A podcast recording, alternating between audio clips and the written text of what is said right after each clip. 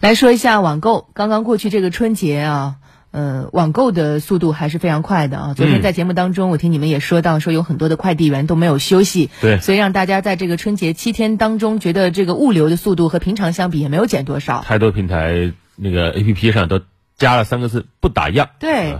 嗯，网购在我们国家已经非常的成熟了，但是在网络购物的过程当中呢，也会掉下一些坑，遇到一些问题啊。接下来要说的就是这样一个事儿，一个小小的纠纷。对。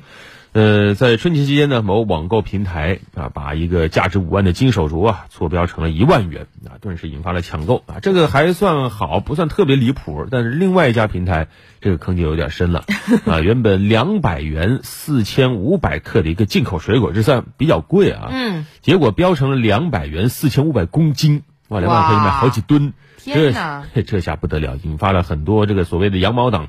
疯了一样的下单，那等卖家发觉不对，想撤回啊，发现已经晚了，彻底傻眼了。那这种情况就真的只有让买家捡个大便宜，卖家就只能打掉牙齿往肚里咽吗？谁让你标错了呢？是吧？大家可能会这样问。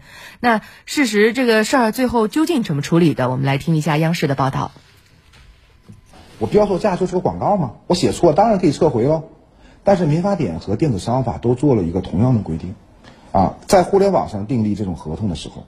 如果符合合同成立要件的，啊，消费者只要提交订单成功了，合同就成立了。你敢标价，消费者敢买，那合同成立了，你必须发货。依照规定，界面显示提交订单成功时，就是网络交易合同的成立时间。合同成立后，如果商家未经沟通便私自取消订单，则属于违约行为。一不小心标错了价格，不是面临违约，就是面临赔本。除了被薅羊毛，商家有什么办法挽回损失呢？翻翻民法典里面有规定，实体店的情况下，如果你标错价了，你可能突然涌进来一帮消费者，你马上就能意识到错误，你马上就把店门关了。你说我就接接待这么多顾客，其他的不接待。但是网互联网它是一个没有没有边界的，那这里面你标价错误，等你发现，你可能半小时一下子全世界的买单全涌过来，对吧？这是互联网最大的特点，没有边界。这个时候，你你等你发觉的时候，可能已经成千上万的这个买单下单了。如果你要履行合同，那你可能彻底破产，对吧？所以这种情况下，我们说也要基于法律的公平原则。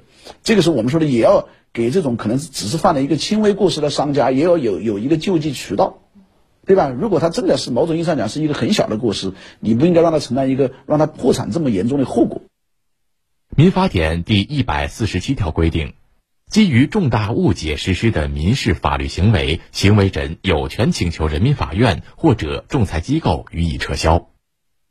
因此，因标错价格被薅羊毛的经营者，可以依据重大误解的规定请求法院撤销合同。不过，值得一提的是，商家标错价格到底是无心失误，还是故意制造噱头，还需要法院根据具体情形判断。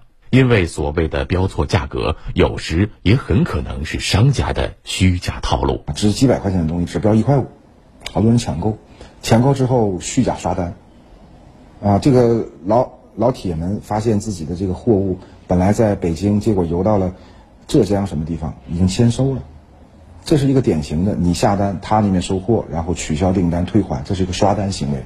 所以标错价不能单纯的看是不是真的标错价，有可能是有套路的。网购商品并不是传统的一手交钱一手交货购物方式，其中还有通过快递小哥交付商品的过程。由于快递物流的特殊性，容易导致商品损毁。那么，快递包裹被损坏风险究竟谁来承担呢？民法典规定，这个动产转移按照约定，如果没有约定的，可以按照其他法律法规，其他法律法规就衔接到电子商务法上去了。